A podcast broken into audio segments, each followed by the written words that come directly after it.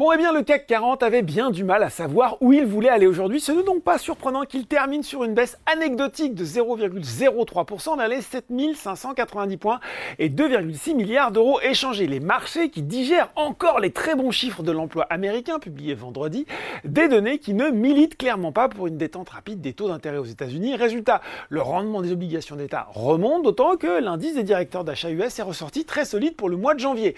De l'autre côté de l'Atlantique, la baisse est même plus franche à 17h45 avec un Dow Jones qui abandonne 1% et un Nasdaq à moins 0,7%. À noter quand même Nvidia déjà au sommet qui progresse encore de plus de 3,5%. C'est Goldman Sachs qui a relevé son objectif de cours sur le titre de 625 à 800 dollars, rien que ça, tout en réitérant sa recommandation d'achat.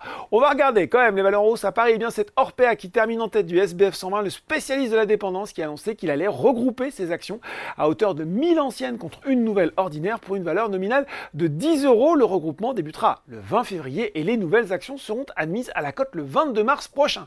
EuroAPI, Lectra et XFAB Silicon suivent derrière sur le SBF 120, puis sur le CAC 40, c'est ST Micro qui dominait les débats devant Kering qui repart de l'avant après trois séances de baisse. Le groupe de luxe qui publiera ses résultats jeudi 8 février avant bourse. Du côté des valeurs en baisse, eh bien, c'est une nouvelle rude séance pour Atos, le titre qui a cédé 29%, oui, 29% en une séance, alors que le groupe de services informatiques a prévenu que son projet d'augmentation de capital était devenu caduque et il a annoncé dans le même temps la nomination d'un mandataire ad hoc pour encadrer ses discussions avec les banques. Voilà, Valorex se replie euh, avec les prix du brut alors que le Brent s'échange à un peu plus de 77 dollars le baril. Enfin, sur le CAC 40, Alstom stop le train de la hausse et se replie de 4% après tout de même 4 séances de rebond. Voilà, c'est tout pour ce soir. En attendant, n'oubliez pas tout le reste de l'actu éco et finance est sur Boursorama.